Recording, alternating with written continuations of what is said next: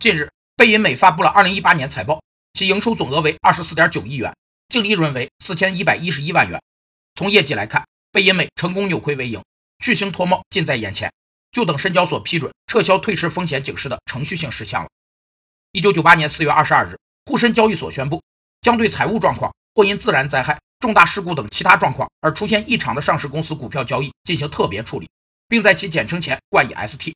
因此这类股票称为 ST 股。在上市公司的股票交易被实行特别处理期间，其股票交易应遵循三个规则：一是股票交易的日涨跌幅限制为百分之五，在一定程度上抑制了庄家的刻意炒作；二是股票名称改为在原股票名前加 ST，以提醒投资者对特别处理的股票要区别对待；三是上市公司的中期报告必须经过审计。